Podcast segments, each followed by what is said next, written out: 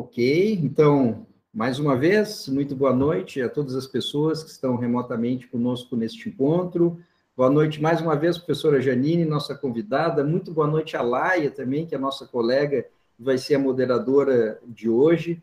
É uma grande satisfação ter vocês duas e ter todo mundo aqui conosco nesta noite. Tá? Para quem está com a gente pela primeira vez, o programa Diálogos no LAI é um evento de extensão universitária do Laboratório de Análises Socioeconômicas e Ciência Animal, o LAI, que é um laboratório vinculado ao Departamento de Nutrição e Produção Animal da Faculdade de Medicina Veterinária e Zootecnia da Universidade de São Paulo, campus Fernando Costa. Nós ficamos na cidade de Pirassununga, no interior do estado de São Paulo. O nosso objetivo com este programa de extensão e ao promover os diálogos é proporcionar a toda e qualquer pessoa interessada um momento agradável de divulgação de conhecimento, de troca de experiências, de vivências, de troca de pontos de vista que nós entendemos que podem, então, contribuir para o nosso desenvolvimento pessoal, das nossas carreiras profissionais e da nossa sociedade de uma forma geral, tá? Neste ano de 2021, os diálogos estão completando 10 anos, então sempre gosto de lembrar disso, é um ano comemorativo para nós, é um ano ainda mais especial para nós, a gente está muito feliz por este motivo. E o Diálogos de hoje também é um pouquinho mais especial, porque conta com uma promoção conjunta de um laboratório que é um laboratório irmão nosso, que é o Laboratório de Estudos em Agronegócios, o LEA, da Faculdade de Medicina Veterinária da Universidade Federal eh, de Uberlândia. Então, é uma promoção conjunta do LAI e do LEA. Ok? O meu nome é Augusto Halber Gameiro, eu sou professor da Faculdade Veterinária da USP e um dos pesquisadores do LAI. Como eu tinha adiantado para a moderação dos nossos diálogos de hoje, nós teremos a satisfação de contar com a nossa colega Laia Canaã Silva Alves, que irá então apresentar a nossa convidada e vai articular o nosso bate-papo, tá? Após a apresentação. Então, eu gostaria de brevemente apresentar a nossa colega Laia. A Laia possui graduação em zootecnia pela Universidade Federal de Uberlândia e mestrado em nutrição e produção animal pela nossa escola, pela Faculdade de Medicina Veterinária e Zootecnia da USP. E atualmente ela é doutoranda também pela nossa escola. Ela é pesquisadora de três laboratórios, ela e, e, não é exagero, porque ela realmente trabalha triplamente, tá? Ela é pesquisadora, então, do Laboratório de Pesquisa em Suínos, que é o LPS, da Veterinária da USP, do LAI, o nosso Laboratório de Análise Socioeconômicas e Ciência Animal, o LAI da USP também, e do nosso parceiro de hoje, o LEA, o Laboratório de Estudos em Agronegócio da Universidade Federal de Uberlândia. A LAIA atua principalmente no ramo de pesquisa e desenvolvimento com enfoque em modelagem matemática aplicada à suinocultura, à gestão e ao controle de custos agropecuários, nutrição e produção de suínos. Então, com essas breves palavras, eu passo a palavra para você, Laia, te agradeço a moderação, por favor, fique à vontade. Obrigada, professor. É, então, boa noite a todos aqui presentes. Né? Gostaria de iniciar agradecendo a participação de cada um de vocês. Então, como eu já fui apresentada, meu nome é Laia Canã e eu faço parte da equipe do LAI. É, e hoje eu tenho essa incrível missão de moderar esses diálogos, que além de um momento que eu sei que vai ser de muito aprendizado e muita troca, também é um prazer muito pessoal para mim. Né? A nossa palestrante de hoje é, além de professora na instituição onde eu fiz minha graduação, minha amiga pessoal e também uma das minhas maiores inspirações profissionais. Então, é com imenso prazer que eu apresento para vocês a professora Janine França. A Janine possui graduação em zootecnia pela Universidade Federal de Lavras, bem como mestrado e doutorado em zootecnia pela mesma instituição. Atualmente, ela é professora associada 2 da Faculdade de Medicina Veterinária e Zootecnia da Universidade Federal de Uberlândia. A sua área de atuação é extremamente extensa, né? E vai aí da nutrição e produção de carnívoros ao bem-estar de animais de produção, de companhia e animais silvestres. Mas eu posso dizer que a paixão da Janine ela está de fato nas pessoas e nas interações, nas relações e nas trocas. Então, Janine, muito obrigada por aceitar participar desse momento conosco. É um prazer imenso tê-la aqui no nosso programa, o Diálogos do LAI. E agora eu passo a palavra para você. É, fique extremamente à vontade. Espero que você se sinta em casa. E vamos que vamos. Bom, é, depois né, de todas essas colocações, eu gostaria de agradecer ao professor Augusto, a Laia, né, a gente, eu fiquei até aqui, né, Fala, nossa senhora, que peso, né?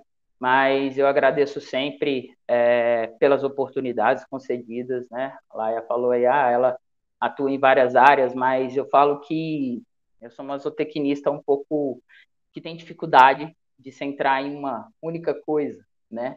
Então, eu comecei com animais de estimação, né? Eu tenho meu mestrado, meu doutorado em animais de estimação, nutrição específica, mas quando eu cheguei em Uberlândia, eu tive a oportunidade de começar a entender e participar um pouco a respeito das questões de bem-estar. Fui convidada a ser é, professora colaboradora, né, na disciplina da medicina veterinária, e daí para frente eu tenho essa essa intensa vontade de aprender. Eu sempre falo isso, né? Eu estou aqui hoje também para aprender, né? É, eu aceitei esse desafio que eu sempre falo assim da Laia, mas para realmente aprender juntamente com vocês, né?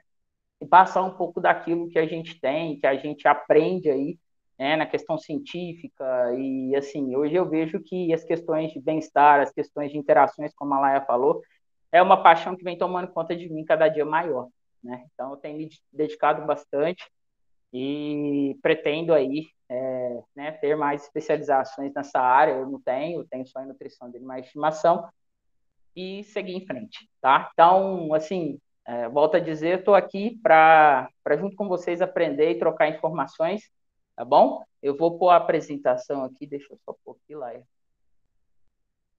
Ah, cadê o negócio da concessão da, da tela?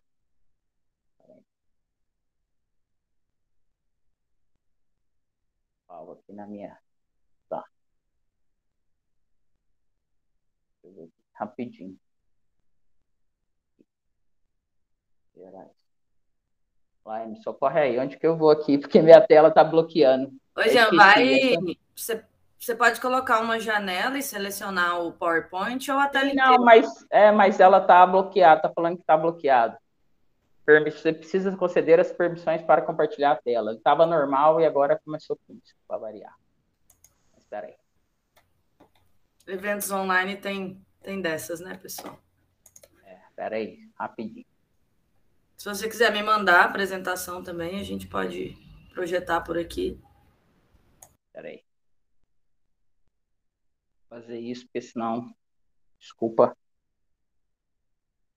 sei por que aconteceu isso, mas vamos lá.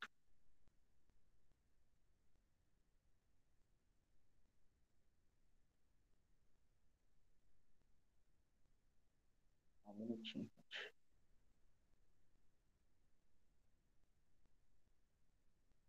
Te mandar lá, então, porque eu não sei porque que ele travou e eu compartilhar a minha tela. Tá bom. Te mandando aí.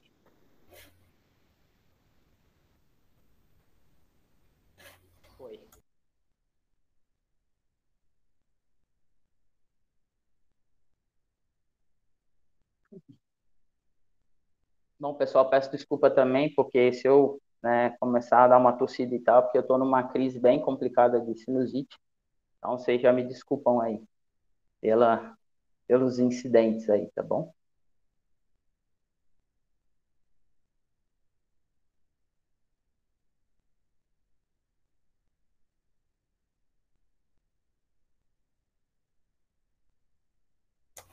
Jean, por onde você me enviou? Ah, acabei de chegar no e-mail. Isso.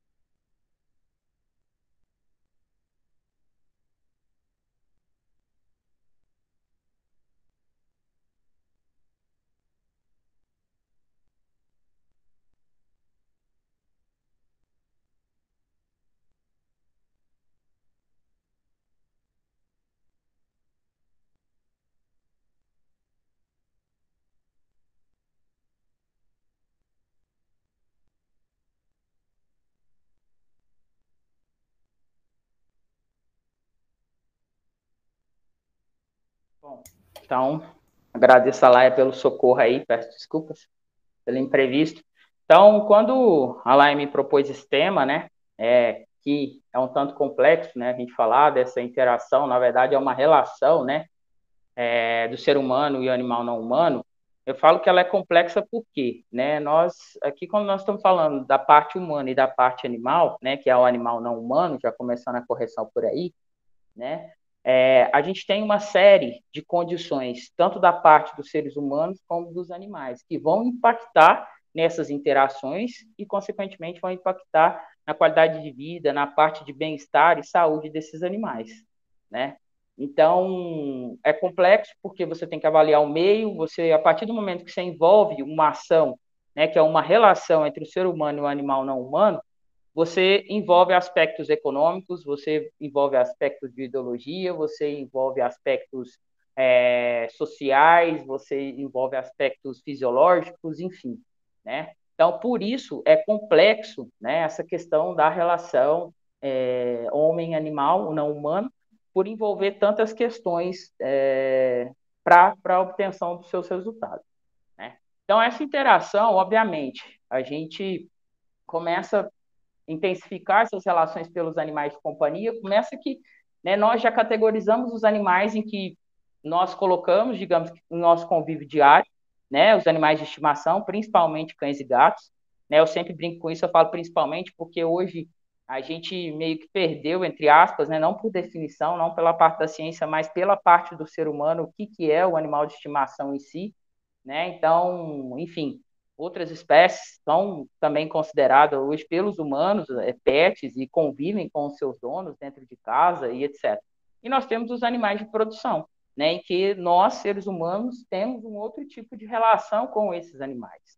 Né? Então, a partir do momento que nós fazemos essa categorização, nós é, diferenciamos o modo como nós interagimos com esses animais, né? Só que essa interação, é, que depois vai virar um relacionamento, né? Qual que é a diferença da interação para o relacionamento? Porque a interação ela vai ser pontual, a interação ela vai ocorrer é, de formas pontuais e o relacionamento vai ser resultado, né? Dessas dessas interações, dessas múltiplas interações. Então, aí você cria o relacionamento com esses animais. Né? E através desses relacionamentos é que nós vamos avaliar o comportamento dos animais e dos seres humanos, em benefício tanto dos animais como dos seres humanos. Né? Então, para a gente começar aqui, né, essa relação ela vai poder ocorrer tanto com animais de produção, com animais de companhia, com animais silvestres né? E quais são os e animais de laboratórios também, né? E quais são os principais pontos dentro dessas principais é, dessas principais categorias que nós falamos, né? Então, dos animais de produção, a gente sempre está debatendo muito a questão das ações humanas quanto aos tipos de manejos e as práticas de produção, né? Para anima os animais silvestres, o que, que acontece, né? Você tem os animais silvestres em cativeiro, você tem os zoológicos, né? em si, você tem os animais que passam por um processo de reabilitação e que têm condições de serem reintroduzidos na natureza.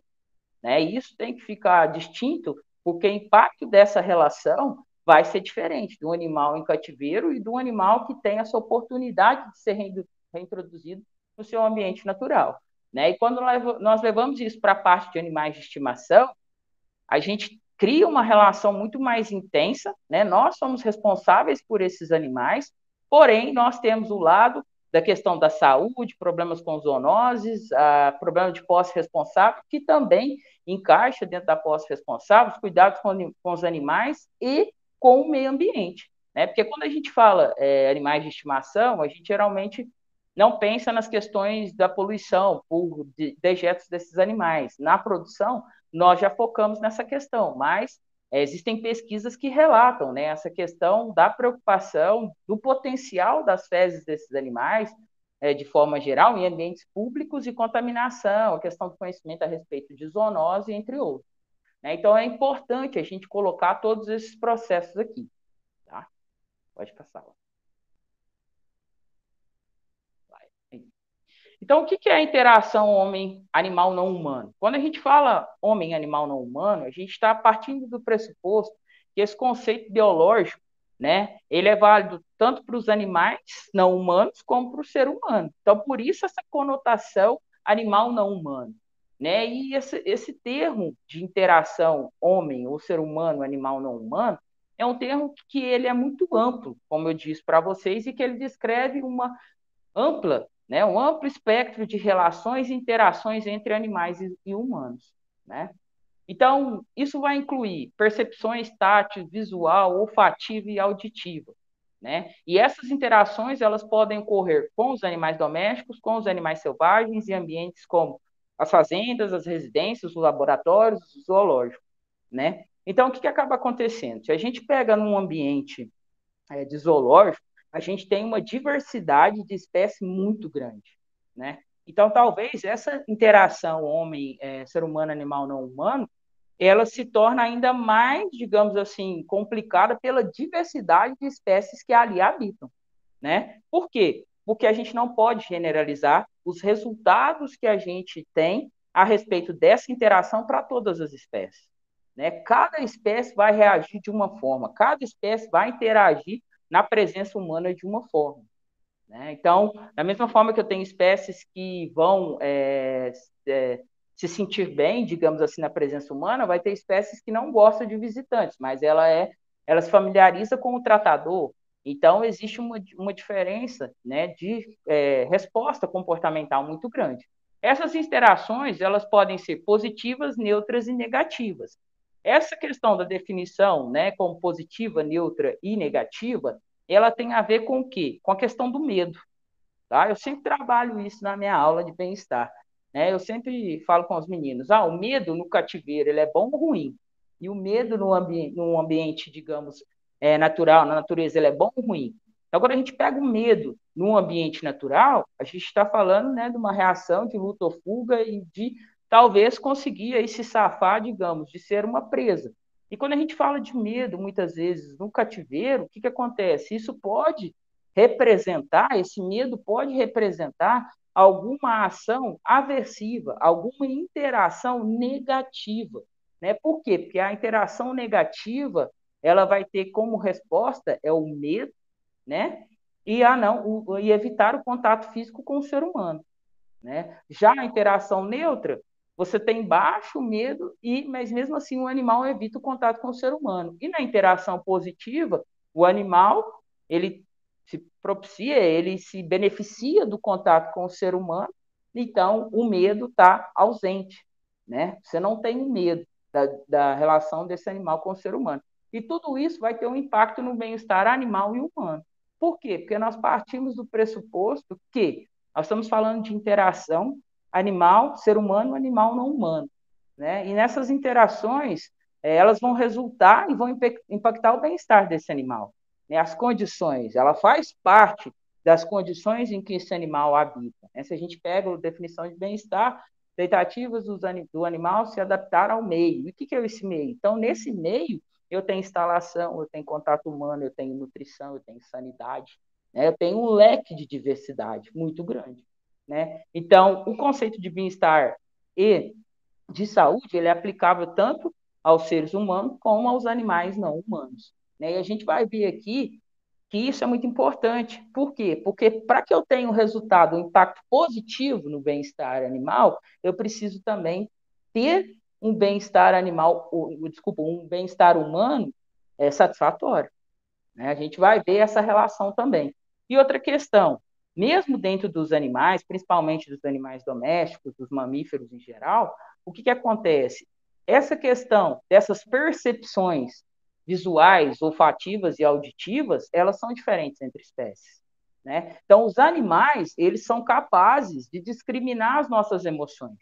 Tá? A que ponto? Vai depender de cada espécie. Né? Então, às vezes, para gatos domésticos, a parte auditiva ela é muito mais eficiente em, é, em ele conseguir distinguir essa emoção. Então, ele consegue, muitas vezes, diferenciar a voz né, do, do, do tutor dele dá a voz de uma pessoa estranha, né? Equinos também tem essa questão auditiva bem forte, né? Cavalos, ovelhas e, e cães na parte visual também. Né? Então, alguns testes que são feitos com a questão de apresentar fotos e etc. para esses animais, e eles conseguirem, através de uma análise, digamos, né, visual dessa foto, é, detectar qual que é aquele indivíduo que tem uma maior familiaridade com ele. Né? Esse termo familiaridade, a gente vai falar dele aqui também, ele é muito importante, né? porque a familiaridade do ser humano com o animal, ela está diretamente relacionada ao bem-estar desses animais e do bem-estar humano. Tá? Pode passar.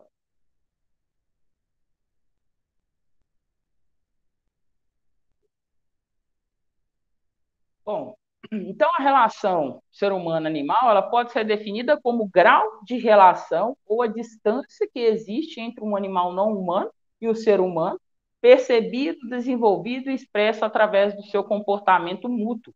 Né? Então, a gente não vai ter só uma ação é, de um lado, a gente tem uma relação entre dois indivíduos. Então, para criar uma relação entre dois indivíduos quaisquer, implica, por um lado, eu ter encontros repetidos e, por outras, certas habilidades cognitivas. Essas habilidades cognitivas é que vão fazer esse, esses animais né, é, digamos assim, predizer atitudes humanas futuras, né? Então, a capacidade que permitem os animais associar o conteúdo emocional, né, positivo ou negativo, a gente é, vai ver isso, de interações com outro indivíduo. Então, relembrar quando predizer encontros futuros. Então, ou seja, se um animal ele é exposto por muito tempo, por muitas vezes a uma interação negativa, né, ele vai predizer o comportamento quando ele for exposto a esse tratador ou essa pessoa, a esse produtor, qual que é a, a, a ação humana perante ele, né? E aí nós temos uma questão, que é a aprendizagem associativa. A aprendizagem associativa ela tem a ver com condicionamento. Pode ser o condicionamento clássico, que é a própria presença da pessoa ali, ou o condicionamento operante, que o condicionamento operante é a pessoa vai apresentar algo, como diz, vai ter uma interação ali que vai ter um resultado benéfico através de uma recompensa ou algo do tipo, né? Então, isso é muito é, visto lá na experiência de Pavlov, né? Operante, condicionamento clássico operante. Então, esse animal vai apresentar uma resposta em relação a esse tipo de, de, de ação, a essa presença humana ali naquele ambiente. Pode passar. Bom, a gente tem aqui as características individuais né, dos seres humanos, as emoções, né, que através dessa questão cognitiva esses animais conseguem captar essas emoções, né, e os animais eles conseguem é, distinguir essas emoções, né? Então emoções de raiva, emoções de, é, de felicidade, enfim, né? Quando eles eles estão sujeitos a emoções ruins, negativas, exemplo raiva, né, eles vão apresentar um comportamento de medo, ou seja, vai ser uma interação negativa para aquele animal, né? E ele vai ter essa, essa aprendizagem associativa com aquela interação que, que ocorreu ali naquele momento. Né? Então, a gente sabe que estudar as emoções dos animais é que diferentes pessoas podem ter diferentes atitudes e relacionamento com os animais. E suas diferentes atitudes em relação aos animais podem influenciar a compreensão das emoções dos animais. O que quer dizer isso? Né? Isso aqui quer dizer o seguinte: é, as pessoas que estão em contato mais próximo com determinada espécie, elas podem ter atitudes, digamos, né, que podem se transformar em comportamento. Por quê? A gente vai, vou colocar aqui que a atitude ela pode ser algo momentâneo, mas o comportamento é a incorporação, digamos, é a associação dessa atitude por longo período de tempo. Né? Além disso, nós temos que lembrar do quê? Que os diferentes animais eles têm diferentes personalidades, tá? É, é, posso continuar depois, né? Desculpa. Então, diferentes personalidades, né? Então, essa, o que é a personalidade? A personalidade vai ser aquele comportamento intrínseco daquele indivíduo que vai ser consistente, ou seja, que vai se repetir ao longo do tempo por muitas vezes, né? Então, isso é a personalidade. E isso também é, refere-se aos animais. Tá? Agora, o contato do ser humano com esses animais, ele também é diferenciado. Né? Existem pesquisas em que as pessoas relacionam a questão do afeto aos animais de estimação, mas não relacionam isso aos animais de produção. Por quê? Justamente pelo elo que elas é, traçam, né, ao longo ali do contato, porque o contato com os animais de produção é menor, uh, ao longo dessas relações. Então, elas muitas vezes negligenciam é, cuidados veterinários, etc. A questão da parte é, de saúde desses animais, de bem-estar que está relacionado com a parte sanitária, ambiental, nutricional, enfim, né, dos cinco domínios, ela negligencia porque ela não estabelece um vínculo, digamos assim, né, uma interação positiva com esses animais, tá? Devido à sua exposição. Pode, pode passar, Léa. Então, como a gente falou, né, essa essa interação ela pode ser positiva, tem onde os animais apresentam baixo, baixo medo dos humanos ou altos níveis de consciência, ah, desculpa, de confiança nas pessoas, né? Esse animal a gente fala que ele se torna um animal confiante nessa interação com a pessoa, seja tratador, produtor, né, tecnista, médico veterinário, aquele, aquela pessoa que está ali para fazer algum tipo de manejo, algum tipo de cuidado veterinário, enfim. Quando essa relação é neutra, é onde ele apresenta baixo é, nível de medo dos humanos, mas, mas eles evitam o contato físico, né? E quando ela é negativa, que existe uma presença de medo muito forte, onde os animais evitam o contato e podem até apresentar estresse. Né? E a gente sabe, quando o organismo sai do ponto de equilíbrio, né, sai da sua homeostase, isso vai ter um prejuízo muito grande, tanto para a saúde, por questões de imunidade, quanto, no caso de animais de produção, para a parte de produtividade. Tá? Então, quando o estímulo não é familiar, o medo geralmente é a resposta padrão. Tá certo? Então, quando ele não tem familiaridade com aquele estímulo, então ele vai apresentar medo. Então, por isso que eu sempre falo que faço essa pergunta para os meus alunos que medo no cativeiro ele pode te trazer né, uma informação a respeito de como aquele animal está sendo manipulado, tá? E ah, quando a gente pega, né, no âmbito de, de animais zoológicos, né, você tem diversas espécies e você tem tratadores para aquelas espécies diferenciados.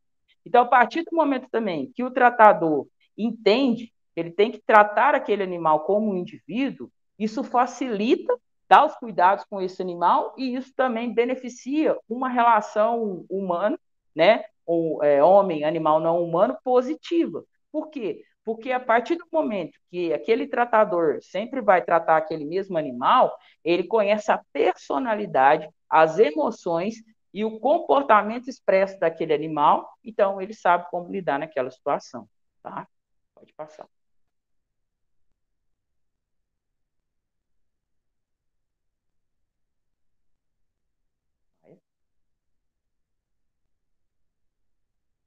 Bom, aqui é só um exemplo, né? Por quê? O que, que a gente tem que diferir, né? Então, assim, ah, o, o medo ele vai ser ruim sempre para todos os animais silvestres? Não, depende do ambiente, né, que ele se encontra, né? Então, se eu tenho aqui, no exemplo desse, desse, desse artigo, né, rinocerontes que têm a possibilidade de serem introduzidos né, na natureza, serem devolvidos à natureza, né, o que, que acontece? Se ele perder o medo, isso é ruim, né? Porque na natureza ele vai ter que ter medo do humano. Né? A gente sabe que existem até é, organizações por conta, né, uh, dos chifres desses animais, de comercialização, de retirada para comércio, né? Enfim, em que esses animais acabam vindo a óbito. Então, se ele perde o medo, né, se ele permite a aproximação humana na natureza, isso é ruim para ele. Então, esse artigo aqui, eu coloco ele porque ele demonstra bem essa questão de como os animais criados sob um, um, um manejo restrito de contato humano, tá? E até com outros animais, e sob o contato é, mais frequente com o contato humano, tá? É, vai interferir no comportamento desses animais. Então, os animais que receberam esse contato frequente, essa interação frequente com os seres humanos, tá certo? E foram, na verdade, amamentados em mamadeira e etc., eles perderam né, essa questão do medo. Eles eram menos sociais intraespecíficos, ou seja, entre, as, entre a própria espécie, né, os indivíduos da mesma espécie, e raramente eles mostravam comportamentos de alerta ou defesa. Então, para eu introduzir esse animal no cativeiro, no ambiente natural, né, isso pode trazer é, uma mortalidade para esse animal devido a essa questão da perda e do medo e do sistema de alerta e defesa, pelo contato constante com os seres humanos. Então, eu tenho que definir qual que é o meu objetivo, Né? Animais de cativeiro, vou ter um direcionamento, animais que vão ser reproduzidos na natureza, outro. Tanto que, no cativeiro, animais que apresentam mansidão, acostumam com a presença humana, muitos não têm possibilidade de serem reintroduzidos na natureza por essa questão, tá? Pode passar.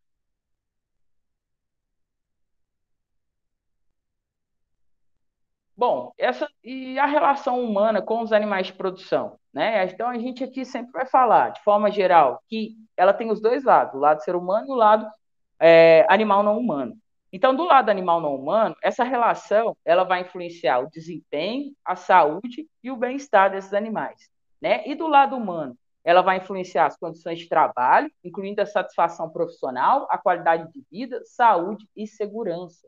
Né? Então, por isso que eu falei lá no começo que é importante a gente entender que, né, quando você tem umas, um, um, é, condições, né, você tem implementação de boas práticas de bem-estar animal, você também está contribuindo para as questões do bem-estar humano. Né? A gente não pode negligenciar o bem-estar humano, né, digamos assim, em prol do bem-estar animal. Os dois conceitos eles são, digamos, únicos. Né? Eles têm que seguir uh, na mesma direção. Então, do ponto de vista animal, o que, que a gente pode analisar? A gente pode analisar os métodos etológicos de comportamento, particularmente por meio da observação dos animais durante as práticas de manejo ou em resposta a um teste de abordagem humana, mas também por meio, das, por meio da sua produtividade e da sua saúde, tá? Então, aqui, ó, é, é interessante falar que em animais zoológicos, antigamente, muito se dava ênfase ao tipo, ao design do recinto, ponto. Né? Então, se tinha enriquecimento ambiental, se o recinto era adequado, a situação de segurança e do conforto do animal. Porém, verificou-se que só voltando né, as preocupações de pesquisa e práticas é, de manejo para essa finalidade do design das instalações em si, isso é, gerava é, respostas muito incompletas. Né? Por quê? Porque animais da mesma espécie, sob condições, digamos, boas, né, de bem-estar animal, eles apresentavam diferentes comportamentos, tá? Ou até taxas de mortalidade diferenciadas, né? E esses dois ambientes, digamos, eles respeitavam as normas de bem-estar animal, de tamanho, de é, se fosse preciso substrato, etc. Porém, tinha uma variação muito grande em taxa de mortalidade desses animais, tá? Então, precisa focar em quê? Realmente na observação do animal, né? Fatores humanos como atitude, personalidade, autoestima, satisfação no trabalho, experiência e motivação, elas podem determinar o tratamento humano com os animais. Sendo assim, são pré-requisitos para alcançar altos níveis de bem-estar animal em propriedades pecuárias. Né? E aqui é interessante falar, por quê? Né? Quando nós pegamos a questão do bem-estar animal, muitas vezes, né, ah, é, essa ciência chegou à implementação de boas práticas e foca somente o animal. Porém, quem vai manejar esse animal? Quem vai estar em contato com esse animal? Né? Então, aquele colaborador, aquele tratador que está ali, ele precisa entender vários pontos, a importância dele, né, dentro dessa questão, e ele também precisa ser orientado, ele também precisa receber treinamento e informação a respeito do comportamento, da fisiologia desses animais, tá? Pode passar, Léo. Está no outro slide que eu vou falar agora, só para orientar. Bom, então, é, deixa eu lá passar aí. Essa questão, né, eu sempre vejo assim, vai abordar. Ah, o, o colaborador tem que executar essa prática, mas ele foi treinado para tal, né? Esse, esse, esse é, tratador, esse colaborador, é quem vai manejar os animais, quem vai fazer os cuidados dos animais, né? Quem supervisiona a produção e etc. Ele tem né, é, em mente né, o que, que ele realmente precisa fazer, ele recebeu informação, tá?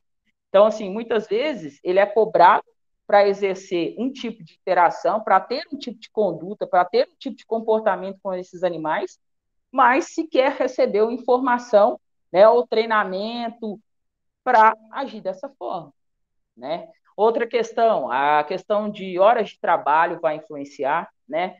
Você pensar que uma pessoa vai trabalhar aí, sei lá, lá no campo por mais de 10, 12 horas seguidas, né? Ela vai começar o dia com uma emoção e vai terminar com outra emoção, tá? E se ela maneja os animais, essa emoção vai ser transferida aos animais, tá certo?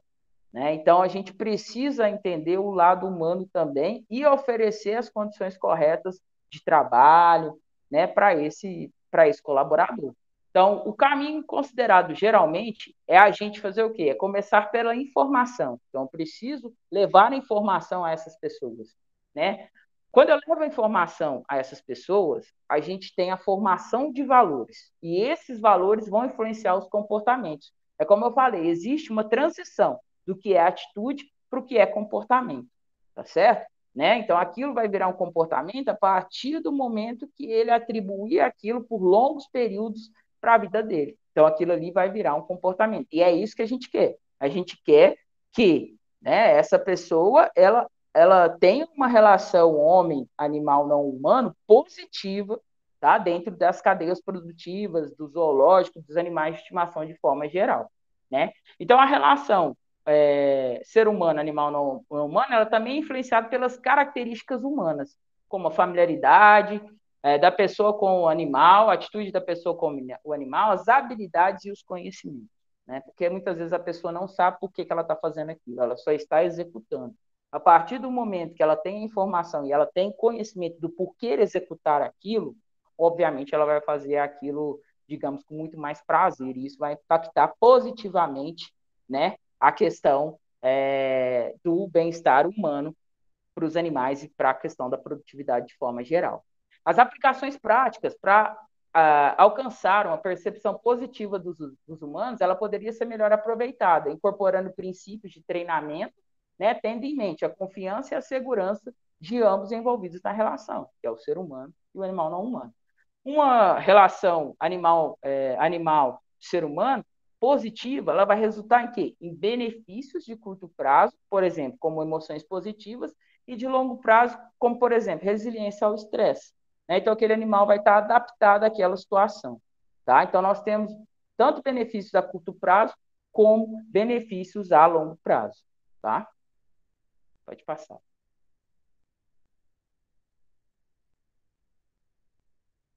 Então, aqui, ó, né, só um esquema aí que traz a questão do treinamento.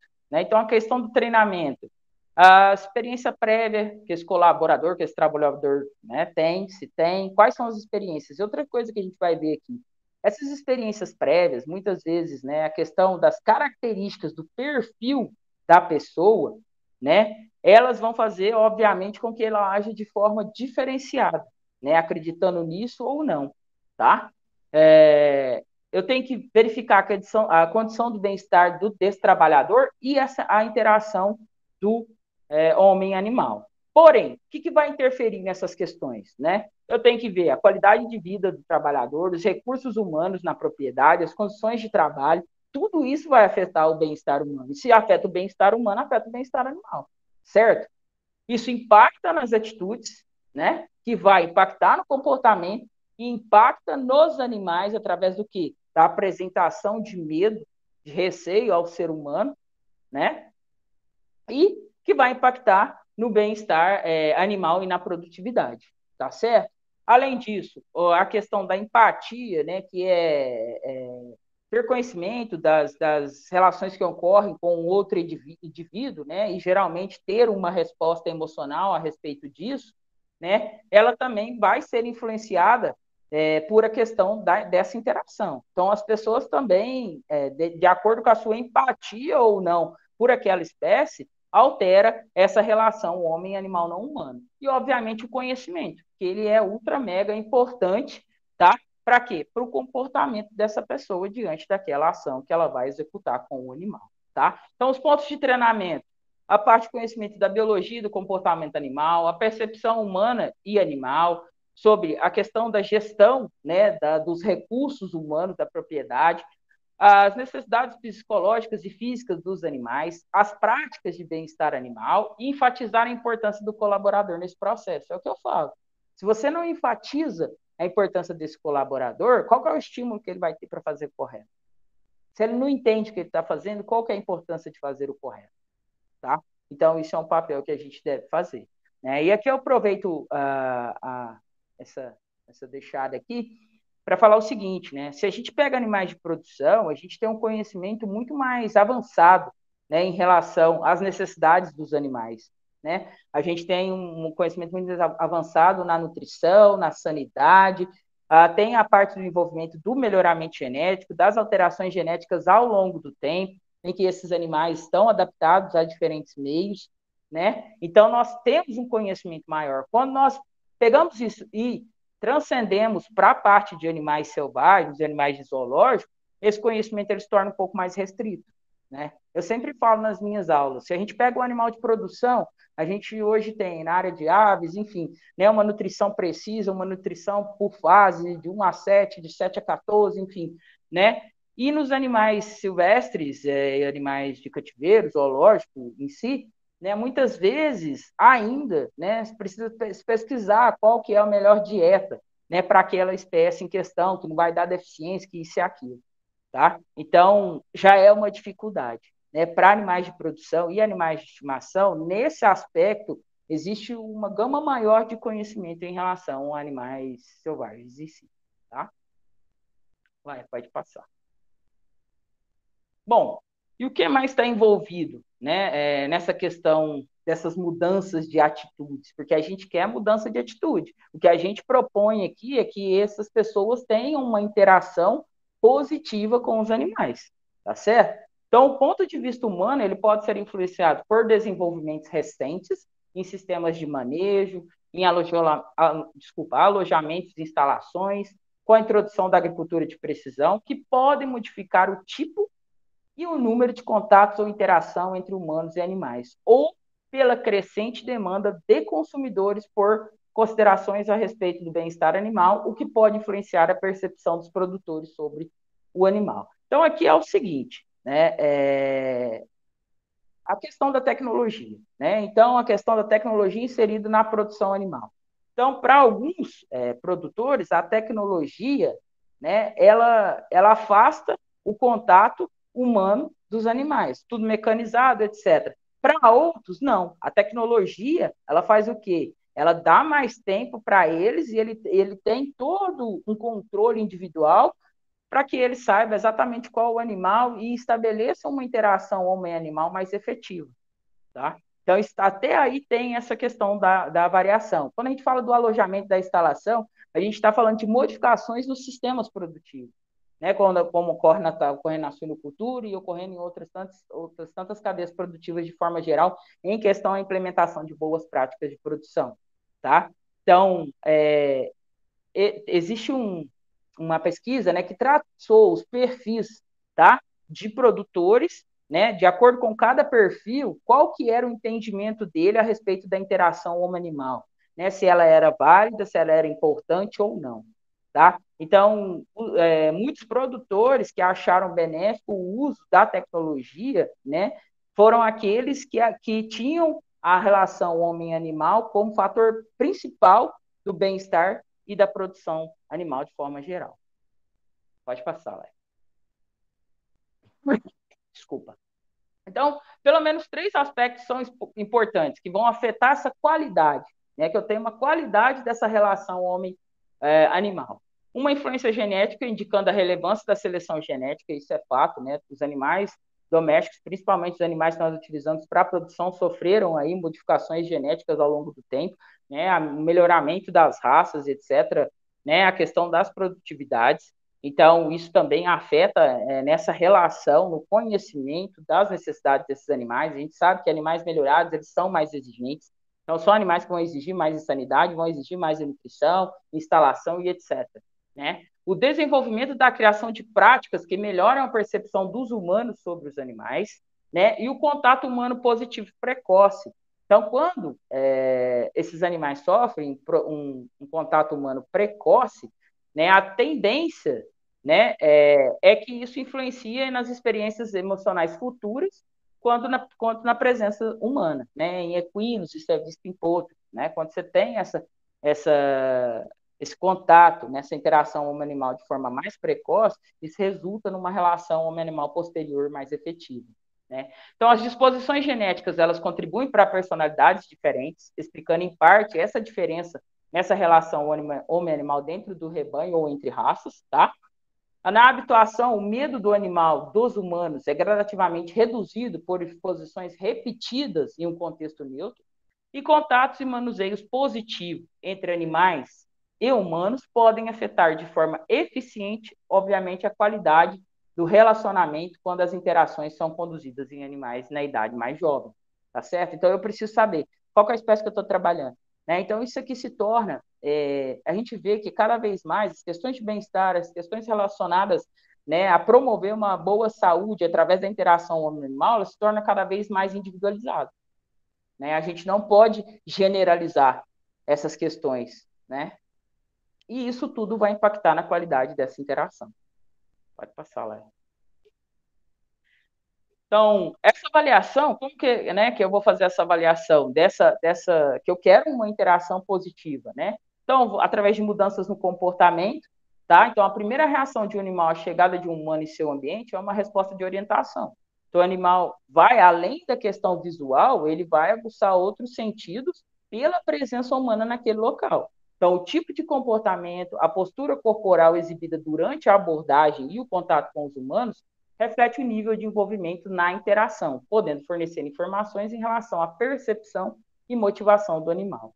A resposta do animal na presença humana é, obviamente, um indicador chave, né, que vai aí me dizer a qualidade dessa interação e a gente busca pela interação positiva. As mudanças comportamentais para avaliar essa interação positiva, elas podem ser específicas de espécies, indivíduos e do contexto em que esse animal está inserido, tá certo? Então existem N variações, né? Você, ela pode variar de indivíduo para indivíduo, de raça para raça e, da, e de acordo com o ambiente em que esse animal está inserido.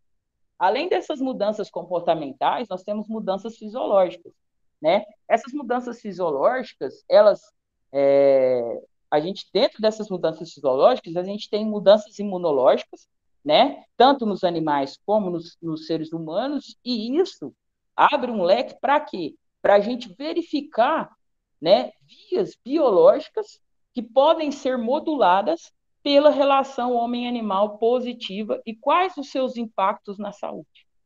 Né? Então, a partir do momento que eu sei que tem alteração fisiológica, tem interação imune, que está relacionada com o sistema de defesa, que pode fazer com que esse animal fique susceptível mais a uma doença ou outra, né, eu posso usar isso para ver quais são as vias que são moduladas pelo, por essa interação homem-animal positiva e o efeito na saúde é, dos animais e do ser humano. A maneira como o animal como o humano e o animal iniciam um contato ou interação, aparecem como moduladores importantes dessas mudanças. Então, se eu chego no lugar, eu já chego é, né, gritando, batendo, isso vai, obviamente, interferir, tá? De primeira, nessa interação restabelecida posteriormente com esse animal. Tá certo? Mudanças pós-interações. Geralmente as mudanças pós-interações elas são deixadas de lado. Os estudos focam muito nas mudanças é, durante a interação, né? E não é, avaliam essas emoções, essas, digamos, esses comportamentos provocados pela interação é, com o ser humano, tá? Nesses animais. Exemplo: aconteceu uma interação. Esse animal vai apresentar um comportamento depois essa interação é cessada. E aí? Como que vai, vai alterar o, o, o comportamento desse animal ou não? Então, isso é importante ser estudado também. Né? Então, a maioria dos estudos, elas estudam as mudanças biológicas no momento ou perto do momento em que o humano está presente. Há um número de mudanças que podem ocorrer após interações humanas-animais positivas, isto é, em outros momentos que não quando o animal e o humano interagem. Então, dependendo do tipo né, é, de interação que ele vai sofrer, se for uma interação positiva, isso pode contribuir para o comportamento pós-interação desse animal, né? Gado de leite, etc. Pode haver indicadores de mas também, por outro lado, em cães isso pode acontecer, né? você tem uma interação com o cão e aí você sai, né? Essa interação, ela, ela é positiva e, na maioria das vezes, quando já virou um relacionamento, como a gente falou, né?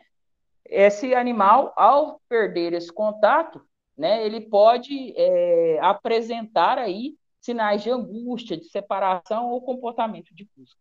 Tá? Então, é preciso analisar essas, essas mudanças que ocorrem após as interações também, tá certo? É, quais são, né, como a gente pode observar essas mudanças? Através de índices de relaxamento, incluindo a postura, é, exemplo, postura de orelha, né? No, no, gado, a frequência cardíaca, melhor qualidade de sono, né? Então, assim, esses são aspectos que nós, poderemos, que nós podemos observar e analisar nas mudanças pós-interações, tá certo? Após o contato com o ser humano. Pode passar. Bom, então aqui existem né, as diferentes dimensões de uma relação homem-animal positiva para o animal. Então, a gente tem né, a descrição da relação. Então, antecipação ou busca por aproximação, respostas à separação, relação preferencial, interação afiliativa, que são aqueles comportamentos onde prezam pelas relações que fortalecem as relações sociais, né, as relações do grupo, é, sincronia comportamental, tolerância a situações de conflito e aceitação das restrições é, humanas. Né? E qual que é o impacto disso né? É, qual é o impacto benéfico nessa relação positiva? Então, eu tenho status de bem-estar animal positivo, né? eu tenho baixos riscos de injúrias, eu tenho aprendizagem animal, obviamente, se ele passa por interações positivas constantes, né? e faz a, e tem a, o processo de aprendiz, aprendizagem associativa, então existe uma aprendizagem por parte desses animais. aceitação das restrições humanas e efeito no bem-estar animal a longo prazo que é a resiliência ao estresse e a melhoria na saúde. Pode passar. Bom, né, isso aqui também é interessante, igual eu falei para vocês, né? Perfis humanos, né? Pessoas interferindo na relação homem-animal não humano. Então, as pessoas, pessoas diferentes são afetadas de várias maneiras e têm interesses específicos no desenvolvimento de uma melhor relação homem-animal, tanto aqui como no mundo. Algumas pessoas elas podem avaliar essa relação de acordo com sua preocupação moral com o bem-estar animal. Outras podem estar interessadas nos benefícios, por exemplo, físico, psicológico, saúde, né? E aqui entra a questão dos animais de estimação, a questão da terapia assistida e etc. E os custos, por exemplo, consumo de recursos, impactos ambientais que os animais trazem aos humanos e à sociedade. Então, foram realizadas pesquisas que caracterizaram os perfis dos produtores e a sua relação com os animais em sua propriedade. Né? Então, aqui mais uma vez, não adianta a gente falar ah, na área X da produção animal, né, a gente precisa mudar isso em relação ao produtor. Não, porque ainda existem categorizações, né, digamos, de perfis diferentes de produtores, e para cada um eu vou ter que pegar um ponto-chave dependendo das atitudes que eles apresentam. Tá? Pode passar, lá. Então, aqui ó, foi um, um, uma pesquisa que traçou aí a questão é, do perfil de produtores, né, de suínos. Então, ela traçou três perfis, né? Um perfil, um primeiro perfil que considerava a relação é, homem-animal secundária para trabalhar com os animais de produção. Eles consideravam o contato que tem com os suínos um aspecto menos agradável de se trabalhar. Então, eram pessoas que não, não mantinham um contato físico com os animais não implementavam é, práticas de socialização, enfim, não acreditavam que os suínos tinham habilidades, têm habilidades cognitivas desenvolvidas, ou que a relação homem-animal pode afetar o animal e a sua saúde, tá? O segundo perfil era caracterizado por uma visão operacional do, dessa relação. Era produtores que acreditavam que um bom produtor depende principalmente das boas habilidades técnicas e acreditam que o comportamento humano pode influenciar o comportamento animal, e, em particular, pode ser uma fonte de estresse.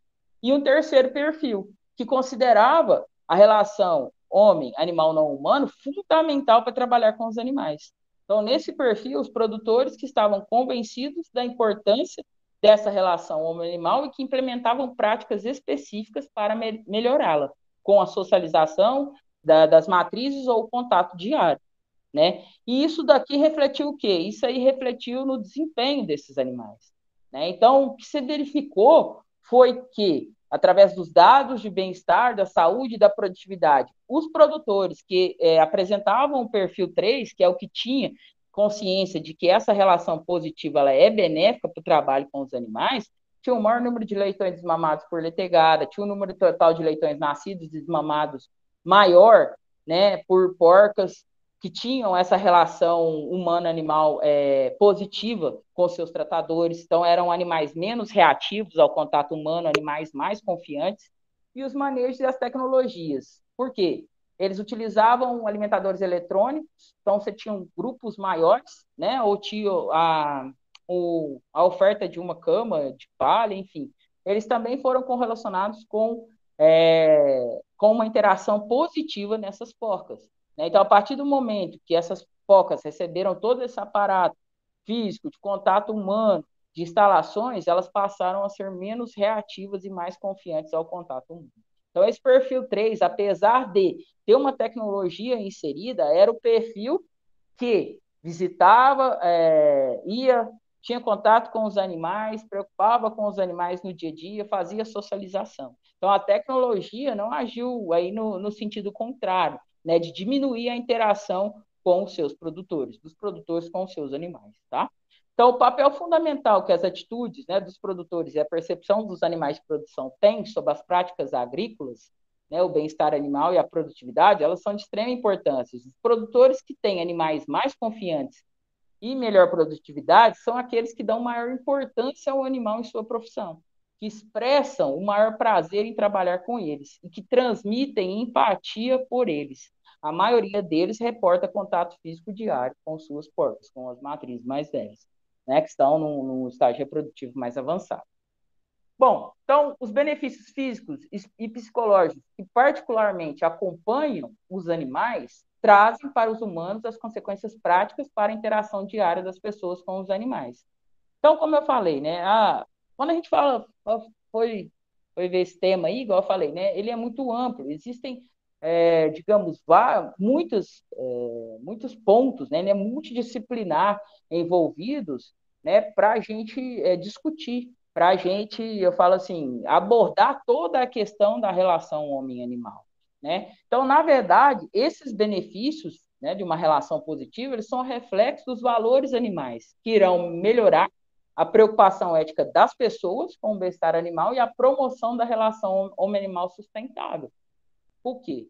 Porque não tem como falar que a relação homem-animal impacta o bem-estar e não falar da questão sustentável. O bem-estar está extremamente, como diz, ele está incluído dentro dos processos de sustentabilidade, está tá incluído dentro do processo de sustentabilidade, né? Então a gente sabe que o bem-estar aí ele é considerado lá todos os objetivos de desenvolvimento sustentável, né, que ele cumpre a questão da, da inclusão maior da mulher, da, do, do gênero, enfim, da erradicação da pobreza, melhorar a produção, principalmente para a comunidade é, que tem menos conhecimento ou mais, é, digamos, afastada, né, que precisa mais, e uma melhor compreensão do mundo emocional dos animais, das necessidades alimentares, da sua possível relação com o meio ambiente, é outra estratégia para promover uma relação homem-animal sustentável. Então, quando a gente fala disso, a gente não tem como não englobar o animal, ou, desculpa, o ambiente, a gente não tem como não englobar questões sociais,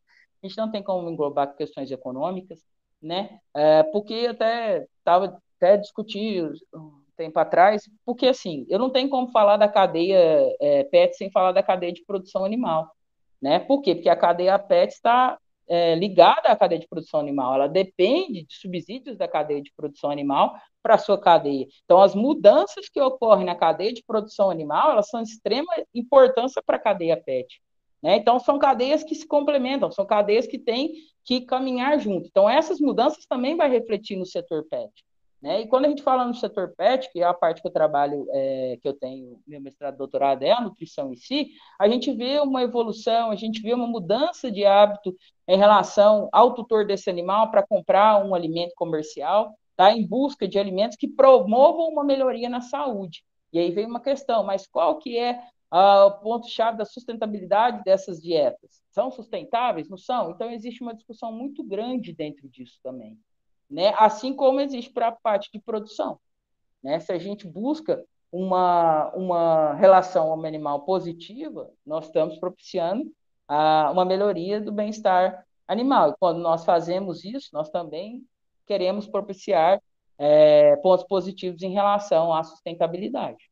Né? Então, esse tema é um tema, como eu falei para vocês, que envolve muitas e muitas questões, né? É, tanto sociais, econômicas, filosóficas, é, de perfis. Né? E quando a gente fala de perfis pessoais, é, é algo interessante, de questões até políticas, religiosas, que interferem na questão que de como as pessoas se portam né, com seus animais. Então, pessoas que não têm animais, elas têm uma visão diferenciada né, do que, que elas têm que proporcionar para os seus animais em relação a, a, impacto na saúde e longevidade, do que pessoas que têm animais, né, que convivem com esses animais diariamente, tá? Desculpa.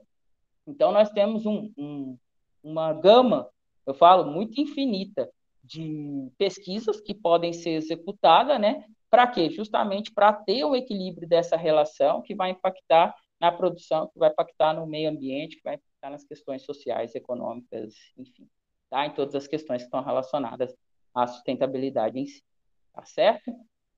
Bom, é, eu falei pra caramba, né? Eu, eu, eu tenho essa mania, às vezes quando eu, eu começo a falar, é, né, eu disparo falando, né? E como a Laia estava passando, eu não, não me controlei aqui muito e fui, fui falando, falando.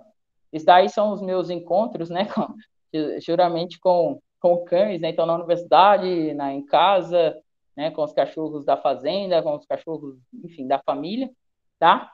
E aí agradeço vocês por toda a compreensão aí com os problemas que eu tive aqui, tá? Por estar aqui comigo até agora e pela oportunidade concedida aí pelo professor Augusto e pela Laia no convite realizado. Agora eu estou aberta aí. Obrigada.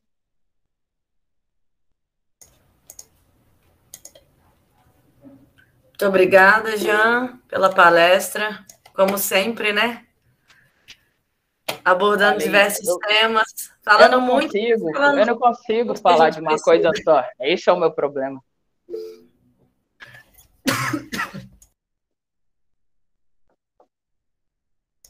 É, eu acho fantástico a abordagem que você traz para a gente, para além dos animais de produção, né? Às vezes a gente que está envolvido aí nesses sistemas de isotecnia, de produção animal, a gente foca muito na espécie que a gente trabalha, foca muito em um tipo de sistema produtivo, e muitas vezes a gente perde essa visão. É, aquele trabalho que você falou sobre os rinocerontes, assim, eu achei fantástico, fantástico. É uma coisa que a gente, pelo menos eu não, nunca tinha parado para pensar nessa questão, né, da reintrodução desses animais que têm um contato muito direto com os humanos de volta na natureza, por exemplo. Então, Assim, muito, muito legal mesmo. É, queria solicitar ao pessoal que abrissem as câmeras, os microfones, né? Como já diz, o nosso programa se chama Diálogos do Lar, então o nosso objetivo agora é interagir, conversar, dialogar. Né? Quem quiser fazer perguntas para a professora Janine, a gente tem algumas perguntas, algumas várias perguntas aqui no chat. É, começando pela pergunta do professor Augusto, né? Não sei se ele quer abrir o microfone e fazer a própria pergunta.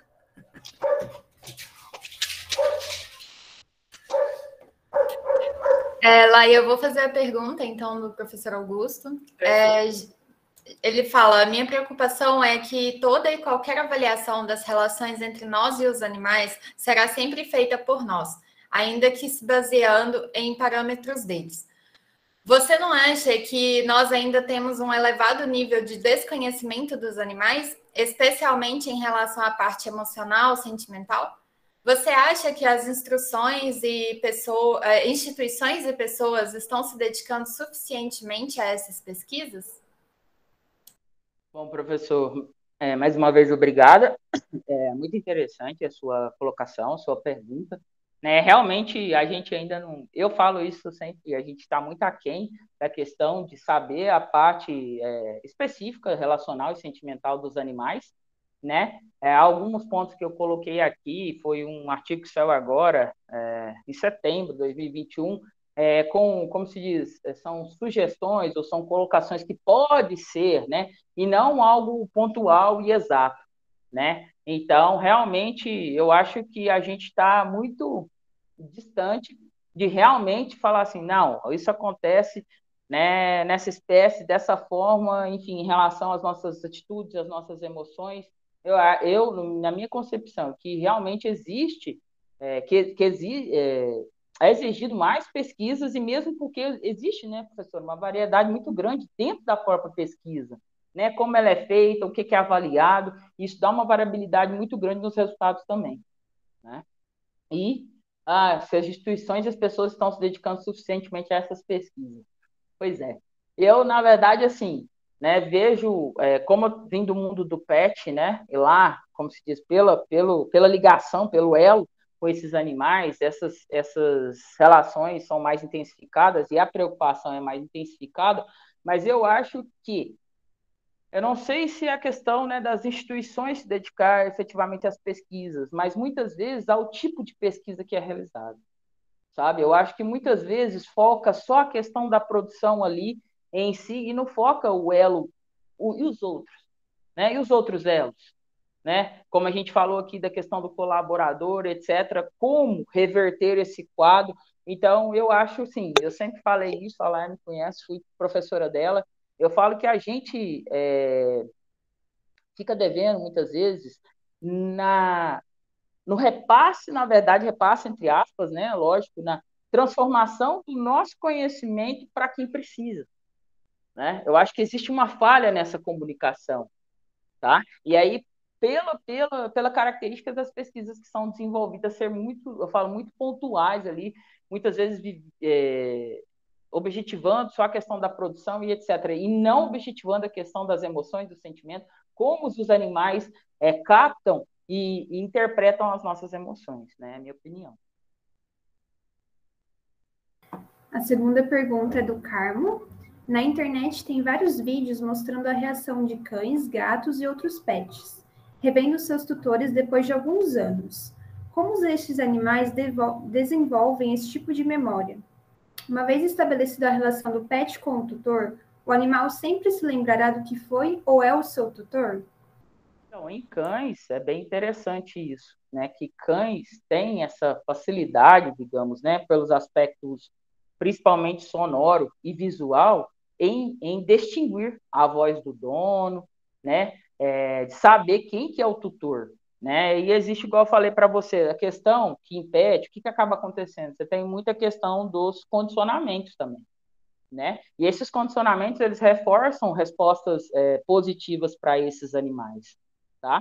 Então, essa questão da exposição e do contato que nós temos diferenciados com os animais de estimação, é um contato diário, por várias vezes no dia. Eu falo de mim, né? O meu, eu tenho um pincher que tem 20 anos, a Laia sabe, eu, tem um pessoal que conhece aí também. E assim, é, hoje ele não está gritando, vocês não estão escutando ele, porque minha companheira está em casa aqui com ele, porque ele não pode ouvir a minha voz sem ele estar tá perto. E ele é cego. Sabe? Então, assim, ela sabe bem, crenca que é. Então, assim, é, né, eles têm essa capacidade, tá? Do, do aprendizado associativo e etc. É, é, é um ponto, mas que ainda precisa, igual eu falo para você, de muita pesquisa para pontuar isso com exatidão, tá? Bom, é, eu vou aproveitar aqui para fazer o comentário do Carmo e já emendar na pergunta do professor Augusto, que estão bem relacionadas, né? Então, o Carmo fala, Jean, que foi muito interessante essa questão da preocupação também com o colaborador, que de fato a gente não pode dissociar um ambiente de qualidade para os trabalhadores daquele ambiente que é destinado aos animais, né? É, e eu acho que isso é um ponto muito importante. Eu tenho tentado estudar um pouco mais sobre isso, assim, que de fato eu acho que é um fator diferencial. E o Gameiro ele pergunta o seguinte: dado a importância do bem-estar do tratador humano no contexto, em sua opinião, os cursos de Zoe e VET abordam conhecimentos relacionados a isso, preparando os futuros profissionais para lidarem também com essas pessoas, que geralmente vão ser aí pessoas mais humildes e algumas vezes até mesmo pouco letradas? Qual a sua opinião a respeito? Pois é, professor, né? Eu sempre brinco com os meus alunos, né? Quando vocês aprendem é, em situações que exigem mais, vocês, é, eu brinco com eles, vocês depois caem num, numa situação que não exige, é tudo muito fácil de trabalhar, mas quem está acostumado a não enfrentar problemas, eu falo assim, soluções, na verdade, não são problemas, mas soluções, né, é, justamente para pessoas que mais precisam, né, é, não conseguem fazer o inverso, tá? Então, assim, dentro da graduação, eu não, eu não vejo muito esse direcionamento. Tá? A maior parte é, das informações são voltadas a questões da tecnologia e etc, etc. Né? E eu sou muito apegada a essa questão da minoria, essa questão de que precisa dessa informação, da questão da agricultura familiar, eu comecei a, a ver muito essa relação desse assistencialismo, né? E eu acho que agora é, o que, que aconteceu? Né? As universidades vão ter que pôr 10% da carga horária de atividades de extensão, né? vai ter que ter isso na, na, na, sua, na sua grade, eu acho que as coisas podem melhorar nesse sentido. Né? A partir do momento, como se diz, nós entramos na universidade para ser professor, para ser orientador, para ser, mas também para prestar serviço à comunidade, né? Essa é a minha visão, tá? Desde que eu entrei aqui. Porém, né, poucos realizam a parte de extensão, que é justamente pegar esse conhecimento e levar para quem precisa, né? Então agora, quem não fazia vai ser obrigado a fazer de todo jeito, porque como se diz, né, se não é pelo bem, é por uma obrigação. Então, talvez com essa obrigação de desenvolver atividades de extensão, esse quadro mude. Né? Eu estou rezando para que isso ocorra. Nossa próxima pergunta é da Carla Marmelo, ela é de Portugal, então nós agradecemos aí a presença, já são quase meia-noite, quase, né, em Portugal. E quando você fala sobre os produtores que valorizam a interação animal e concordam com a tecnologia, ela pergunta qual que é esse estudo e se você pode falar a referência, onde acha. Eu, eu pede, se vocês puderem, pede para ela deixar o, o e-mail que eu mando para ela, tá? É, esse estudo é, tem esse da tecnologia, se não me engano, é, é, é caracterizando os perfis de produtores com a utilização da, da pecuária é, de precisão. Tá? Mas eu tenho ele, se ela quiser, é só me passar o, o e-mail que eu passo, eu passo para lá, ela é passo para ela, e tá tranquilo. Tá bom, nós vamos te passar o e-mail tá? aí. Ela já colocou o e-mail dela, dela ali, a Carla. É, é porque eu, eu não estou vendo tudo. Desculpa, Carla. Eu, eu te encaminho já, fica tranquilo. Então, tá, tá, beleza. A próxima pergunta é do professor Augusto Gameiro. Ele comenta que o melhoramento animal, sem dúvida, é muito importante para a produção animal, mas a minha percepção é que os melhoristas continuam apenas buscando produtividade. Isso serve para todos, todas as espécies de interesse zootécnico. Você concorda com isso? Tem informação de programas de melhoramento que também buscam o bem-estar animal? Professor, é outro ponto, né? Eu sempre faço as conexões entre a produção animal também e os animais de companhia. Né? É, a relação do, melhora, do melhoramento, buscando a produtividade, né? Isso, a minha visão também é que isso não mudou muito, não. Porém, por algumas exigências, né? Antigamente, vamos lá, a, a formulação de uma, de uma dieta, ela ela tendia a ter mais concentrado porque o animal tinha que ganhar um quilo e tantos, digamos assim, né, é, por dia, o ganho diário. Né? Só que isso provocaram lesões nas papilas ruminais, enfim, uma série de complicações. Porém, não se pensava no animal como indivíduo. Né? Ah, ele vai para abate, então está tudo certo. Eu até brinco com meus alunos, eu falo, gente, para que, que vocês querem é, ar-condicionado calor e tal? Todo mundo vai morrer também, né? Eu adoro fazer essas analogias, né? Brincadeira. Mas é para a gente refletir.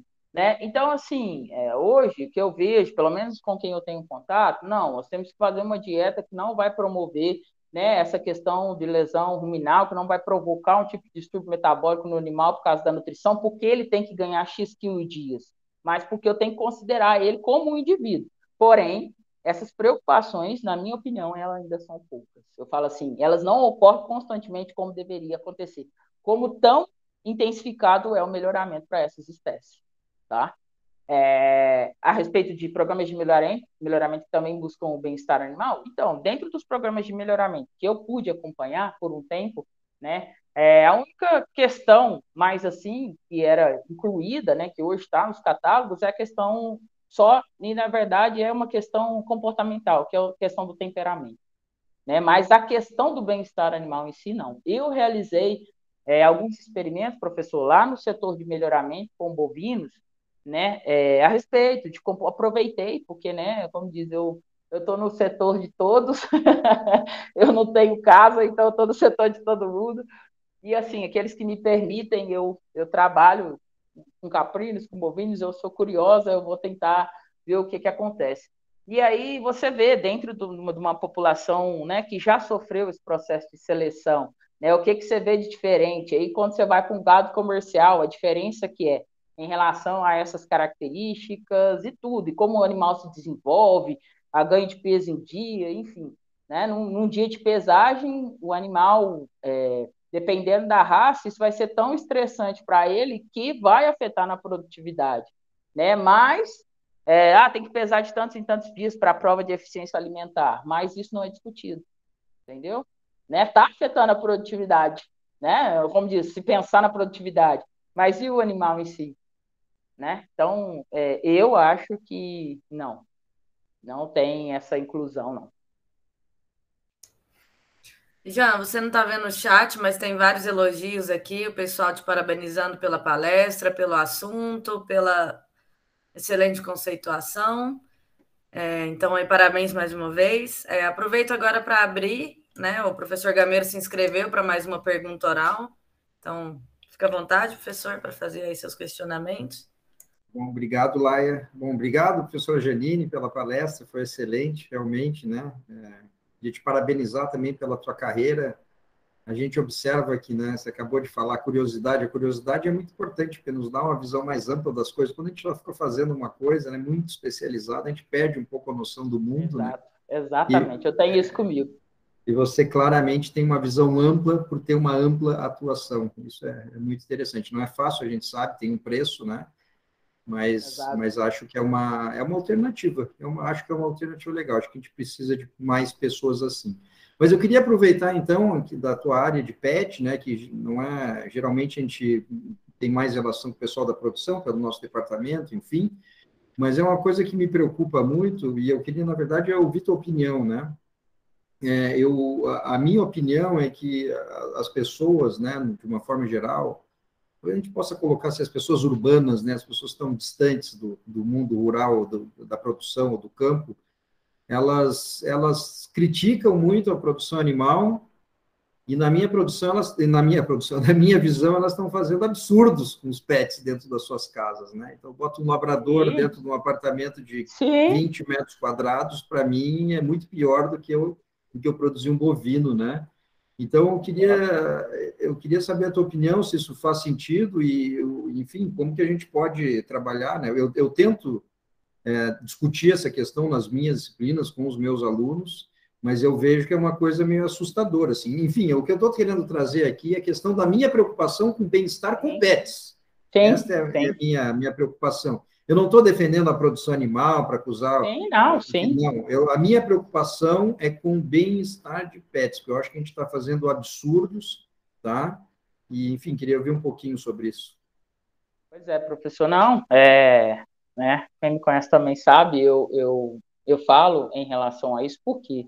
Porque existe, querendo ou não, né, uma questão, é, ah, eu quero ter um Austrália, eu quero ter um dentro do apartamento, igual eu falo, aí o cachorro destrói a porta, o cachorro destrói, ah, mas ele tá, gente, você tá com um cachorro, um cachorro de pastoreio dentro do apartamento, né? Eu já passei por algumas situações, é, ah, mas eu sou vegana, gente, não tem nada contra o veganismo, nem nada não, viu? Ela sabe disso.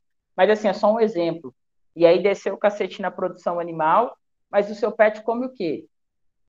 Eu perguntei para a pessoa, não, ele come é, alimentação comercial, normal. Eu falei, então, e de onde vêm os subprodutos, os coprodutos, os ingredientes dessa ração, dessa alimentação? Vem de onde? Né? Então, assim, às vezes as pessoas elas têm uma ideologia, né, uma filosofia de vida, e elas falam mal da produção, e isso ocorre muito em pet, tá? Eu falo porque eu sou do meio do pet, tipo, e, mas elas não param para refletir a respeito do que elas estão fazendo para os animais, como a produção animal contribui para os seus animais também. Elas não refletem sobre isso. Né? Eu tenho opiniões, lógico, cada um tem a sua, mas igual eu tenho opiniões a respeito, né? De eu pegar a minha ideologia, a minha filosofia de vida e transpor isso para o meu animal. Né? Eu, eu, assim, eu não acho isso bacana. Né? Eu sei que tem dieta vegana e etc., que, que é suplementado etc., que não tem nada a ver, cada um pode fazer o que quiser, sim, mas eu prefiro ficar com as minhas questões, né, e seguir fisiologicamente as adaptações que esses animais têm ao longo do tempo, né, que ocorreram é, modificações ao longo da domesticação, influência humana e etc, etc. Então, assim, realmente, a questão, igual, você pega um animal, você vai pôr meia, meia nele, né?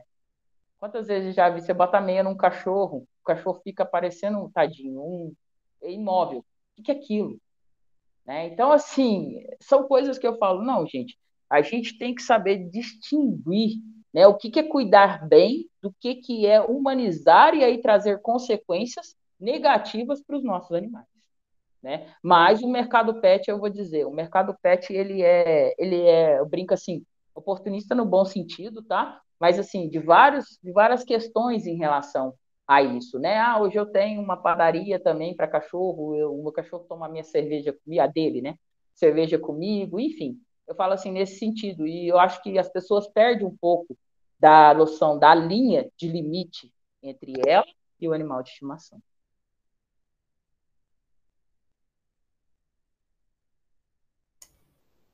A próxima pergunta é do Mauro Santo Bernardo. Ele pergunta: quais são os aspectos de saúde no contato e relação com animais silvestres na medida em que os avanços das áreas urbanas e produtivas vão para as áreas de florestas nativas? Tá, mas é, deixa eu ver se eu entendi a pergunta dele. Quais são os aspectos de saúde no contato em relação com animais silvestres? Bom, é, entendi que, tipo, devido à questão da, dos avanços das áreas urbanas, o ser humano está mais próximo dos animais silvestres. Isso, e isso. qual o impacto disso na saúde isso. dos animais ou dos humanos? Dos dois, dos dois né? Exatamente. Dos vai dois, dos dois, é, não tem como, não tem como dissociar, né? A partir do momento que tem uma interação, não tem como dissociar. É, então, isso é bem complexo né? não só é, pelas questões de saúde, eu falo, e, e, mas pelas questões também é, de como você vai agir perante aquele animal. Né? É, tem muita gente que vai matar, tem gente que vai bater, tem gente que vai. Então, essa interação ela vai para além da saúde, igual das questões das zoonoses, né? A gente já sabe das questões de surgimento de doenças por causa do contato com os seres humanos, porém, essa ação ela é uma ação e é incorreto do lado humano. Por quê? Porque o ser humano está invadindo áreas, digamos assim. Né? Então é natural que você tenha esses animais dentro da sua casa, no condomínio lá de luxo que sai, lá na beirada do, da estrada, né? Porque você está habitando é, o, o habitat, que seria o habitat natural desses animais. Os animais não têm opção, né? Digamos assim. Então, esse é a, é a minha visão. Esse esse contato, essa, vai poder ocorrer novas epidemias, etc, etc? Pode. A partir do momento que o ser humano não entende qual que é o dever dele, o papel dele perante aos animais de vida livre, isso vai acontecer com frequência. É, eu queria aproveitar para fazer uma pergunta, já que a gente está sem perguntas na fila, o pessoal fica super à vontade, tá? Jean, você comentou sobre a questão da empatia, né? E estava estudando um pouco sobre as, essas interações e, e, vendo a questão da interação do na produção do colaborador, né, daquela pessoa que está tomando conta dos animais e tendo esse contato diário. No meu caso, por exemplo, na suinocultura, é muitas vezes por entender a questão de que os animais têm sentimento, de que os animais sentem dor, tem até um trabalho que trata sobre isso. É, as pessoas tendem a postergar um momento de eutanásia, por exemplo, por se sentirem é, por ter essa questão dessa conexão com o animal, sabe? Mesmo a gente sabendo que numa situação X aquela seria a decisão mais acertada a se ter, pensando no bem-estar do animal e tudo mais. É, como você vê essa situação, assim, né? Da eutanásia nos sistemas de produção e dessa interação entre o colaborador que tem que executar essa eutanásia, dessa pessoa que está em contato direto com os animais? É lá, esse é, um, é outro ponto-chave né? Porque acaba que o colaborador, igual você disse, está em contato direto com esse animal. É, aquele colaborador que tem instrução, que tem conhecimento e que está disposto, porque ele também tem condições de trabalho para isso, ele vai levar para um lado mais emocional. Né? Ele vai, a, a, empatia vai ser justamente a reação emocional dele perante a esses animais, né? Então, assim, se a gente pensa para o lado do animal, se você tem uma situação em que o animal não tem condições, como diz, né? Você não tem condição de reabilitação, você não tem condição de nada, é, esse animal vai ter que ser abatido.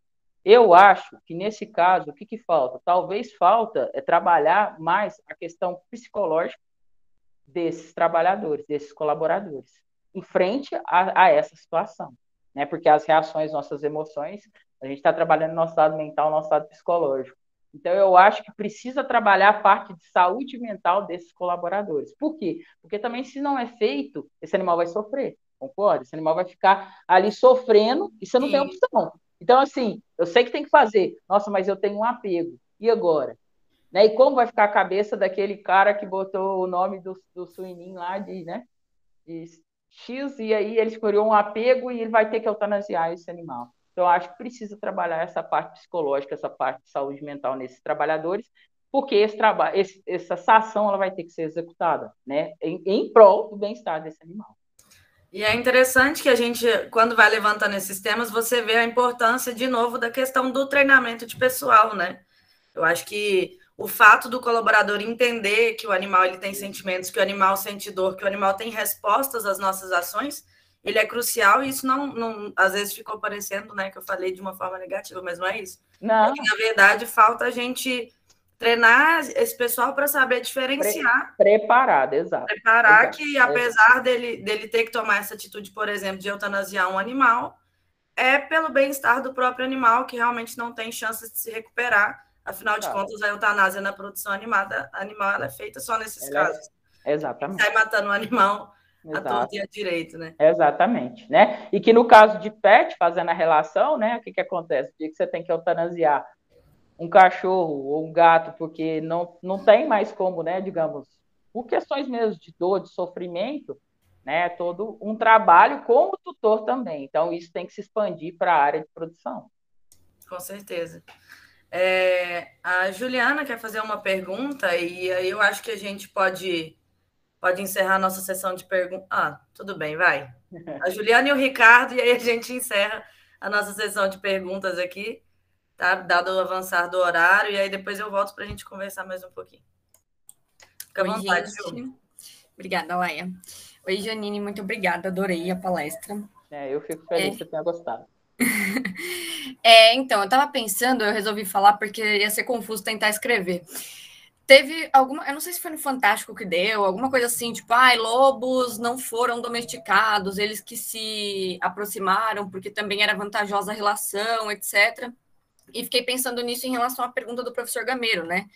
Que, do comentário na realidade, que é sempre uma visão nossa diante daquilo. Eu fiquei pensando se já tentaram, se seria possível fazer alguma pesquisa no sentido de se desse a possibilidade, obviamente, animais que são bem tratados, a gente não vai é, comparar isso num, num, sistema com manejo completamente é, ignorante, né? Vou colocar nesse sentido, porque eu não uhum. achei outra palavra, mas acho que vocês entendem. Sim, sim. É, se teria como fazer isso, se isso também seria um, um método bom de tentar enxergar a, a, visão deles nisso, se eles pudessem escolher, óbvio que ainda assim teria muita influência, mas enfim, fiquei pensando nisso, eu queria saber opinião, o que eles têm, fala... se tenta fazer alguma coisa nesse sentido. Mas você fala é, influência, é porque assim, eu, eu me perdi um pouco na sua pergunta. Tá falou da domesticação do lobo, Isso. aí você falou, aí você entrou em sistemas e eu dei uma perdida. Tá, é porque assim, a domesticação é, nessa hipótese aí, é de que uhum. os animais se aproximaram Sim. dos humanos. Então, Sim. isso foi vantajoso, teoricamente, para os uhum. animais, certo? Então, eu queria entender é, hoje se tem como a gente saber se para os animais é vantajoso de alguma forma. Para eles, eles ah, ficariam perto é, porque tem. Se é vantajoso alimento. dos humanos. Isso, exatamente. Uhum. Isso. É, pois é, né? O, o que que acontece? Sempre falo isso, né? Se a gente pega, é, igual, se for a produção, hoje a gente mudou todos esses animais ao longo do tempo por causa do direcionamento de produção, de seleção genética, etc. Então, esses animais já estão com o seu comportamento, digamos, né? Essa parte toda diferenciada. Né? Ela é voltada para servir como produto para o ser humano. É isso. Essas, essas espécies elas foram domesticadas para servir ao homem. Né? Agora, para o lado de pet, cães, gatos, se eles estariam, igual é, o que, que a gente sabe da domesticação, né? Na verdade, é, igual os cães foram domesticados e foram que vieram do lobo, aquela história toda que houve influência do, do ambiente, uh, no gene do, do, do lobo, que aí, enfim, né, surgiu os cães, e até o impacto disso no aproveitamento dietético, etc, etc. Né? Então, eu falo assim, eu acho que se eles ficariam, digamos, perto da gente ou não, iria depender muito da nossa atitude com eles. É o que eu vejo. Por quê? Porque se você é uma pessoa que tem uma relação positiva, né, que tem uma relação, digamos, dentro das, das, das questões do bem-estar e etc., Esse animal não tem por que apresentar emoções ou reações ruins, negativas, concorda? Né? Tanto que, né, eu, a gente brinca, né? Ah, o cachorro sabe quem é, quem é de mentira, quem é de verdade. Não é isso? Então, assim, é, se você promove relação positiva, não tem por que ele se afastar. A partir do momento que você não promove reação, relação positiva, aí creio eu que, que realmente não seria interessante para ele ter esse contato e essa interação humana. Certo? Mas igual, é tudo é muito. Eu entendo a sua pergunta, por isso que você falou que queria falar, mas a minha resposta também é bem confusa, mas é por quê? Porque depende do contexto não é? Se você pega animais selvagens, é outro contexto. Aí o contato com nós ele não é benéfico, ele é benéfico só se precisar de uma intervenção, de algum cuidado. E mesmo assim, nós não podemos interferir no comportamento e nas habilidades desse animal, concorda? Então, assim, né, depende do contexto, depende da espécie, depende da nossa relação com as diferentes espécies. É, eu pensei muito no, no argumento que muita gente usa quando acha que tudo na produção é muito lindo, de que, pô, a gente oferece alimento ali, eles não têm ah. que nem se esforçar e tal. E eu fiquei pensando, tá, mas será que eles, pelo alimento ah, só, entendi. eles ficariam se, perto? Se, se, a alimentação era a única fonte de reforço positivo, digamos, para ele ter uma é, interação ela, boa com os seres humanos. Ou tipo se ela é suficiente para eles quererem estar perto da gente, entendeu? Ou mas se, por se exemplo. Você, ah, mas se eu for pensar, então, lá nos animais do habitat natural, eles caçam, eles vão atrás do alimento deles, entendeu? Por isso que eu fiz questão de comentar aqui Hoje, o que nós temos, eu falo das raças, linhagens, etc., é totalmente diferente. Ah, porque nós né, imprimimos isso neles para criar justamente essa dependência, concorda? Sim, é até difícil a gente mensurar é. isso agora, né? Porque não, não é nem da galera. É. Exatamente. Sim. Tanto que, quando você pega essas linhagens, essas é, raças, enfim, de hoje, e você vai proporcionar um ambiente livre, um ambiente não sei o quê, dependendo da avicultura. Estava num, num, simpósio lá em Goiânia, lá eu estava comigo. E aí é, houve essa discussão, né? Tipo, ah, as aves, as linhagens criadas hoje, né? Se elas forem criar, é, se elas foram criadas livres, o que começou a acontecer? Uma batia na outra e quebrava os ossos. Quer dizer, será que essa linhagem é adaptada para ser criada solta, entendeu? Pelo que está sendo exigido hoje em boas práticas de bem-estar, não. Né? É, o confinamento faz com que eles não consigam mais também viver de outra forma, né? Você, você modificou ele totalmente. Então, ele não tem Sim. essa, na minha visão, não tem mais essa capacidade, como se diz. Até isso vai ter que ser repensado. É Obrigada, Janine. Só, só fazendo um gancho, um exemplo disso é, por exemplo, em matrizes suínas, quando a gente tira elas das gaiolas e deixa a opção entre estar no espaço aberto ou estar na gaiola as fêmeas sempre voltam para gaiolas. Então, assim, a gente já influenciou tanto o comportamento desses animais que eu nem sei até que ponto. É um absurdo, né? Dá até medo. Exatamente. Bom, é... só um comentário mesmo. Agora eu abro então para a nossa última pergunta, né? Aí do professor Ricardo, fica à vontade. Primeiro, professora, parabéns pela coragem setor tão difícil que vocês estão, que não pensa essas coisas de ter complexidade, pensa só de uma forma só. Parabéns. Obrigado. Você é muito corajosa para fazer isso e a gente precisa de pessoas corajosas como você. É uma satisfação ouvir o seu empenho, a sua dedicação. Eu só quero, só quero fazer uma pergunta bem simples. Nós temos um grupo de estudo, a gente tem estudado sobre eh, essas atividades mais complexas das relações dos homens com os animais. Eu queria saber assim, qual que é a profundidade da religião, porque a gente sabe que a religião é muito forte no processo produtivo, e como que ela impacta nessa relação da produção? Como que é, é isso enxerga na produção desses animais? Seja tanto do animal pet, porque tem essa relação de amor que não é amor, uhum. porque não quer desfazer do ser que está ali e deixa ele sofrendo, e da relação da produção animal mesmo. Como que, que a religião impacta nessas relações? E muito obrigado pela, pelo seu empenho e continue assim, por favor. Eu que agradeço, Ricardo. É, então, né, a religião vai ser um, eu falei, um aspecto social muito, é, digamos, imponente nessa relação animal. Né? Porque da mesma forma é, que nós estamos aqui falando de bem-estar e etc, etc, nós executamos alguns tipos de abate em que nós não seguimos normativas que teoricamente diminuiriam dor e sofrimento nesse animal para atender a uma religião. Né? Se a gente parar para refletir, é isso. Né? E ao redor do mundo, as religiões elas, elas é, se diferenciam.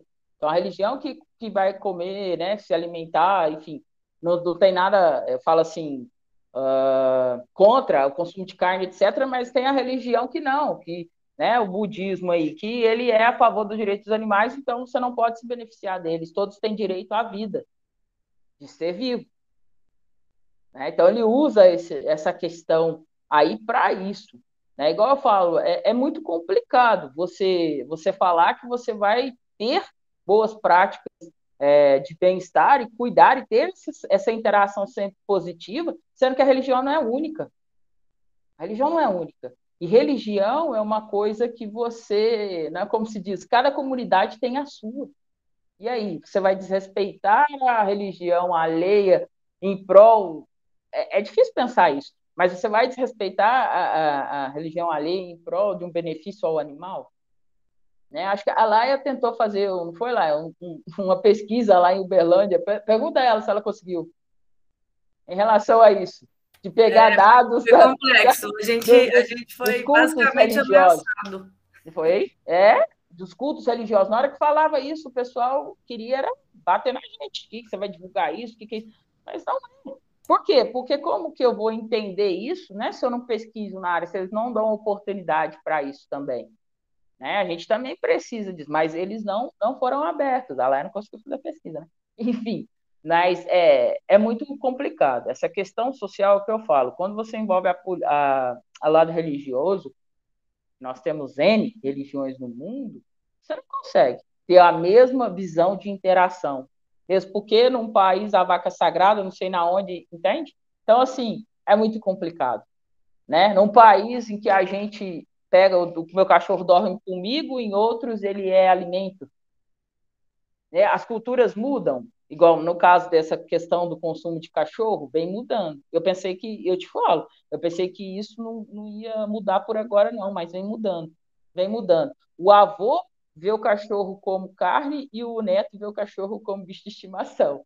É tipo isso. Entende? Isso bagunça a cabeça da gente, rapaz. Eu tenho dia que eu falo para lá, nossa, hoje eu refleti demais lá, eu não fui, não cheguei a lugar nenhum. Pelo amor de Deus, deixa eu parar. Mas é, é porque a gente começa a refletir sobre esses aspectos. E eu achava, isso não vai mudar por agora. E a gente vê o impacto sobre essas comunidades, né? É, a respeito do consumo de carne de cachorro e etc., onde o cão agora domina a maior parte do mundo como animal de estimação.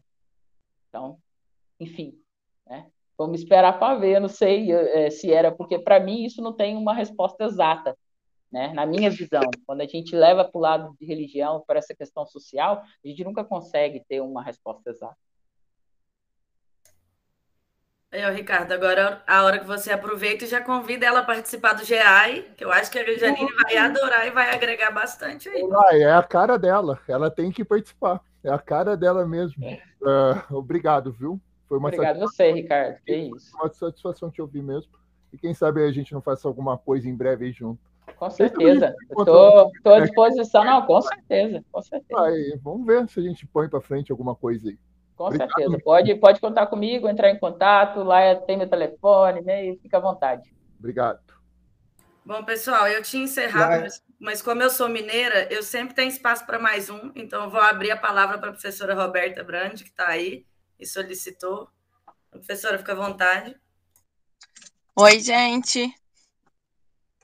Desculpa, eu estou dentro do carro e minha bateria acabou, por isso que eu não vi a palestra toda, amiga.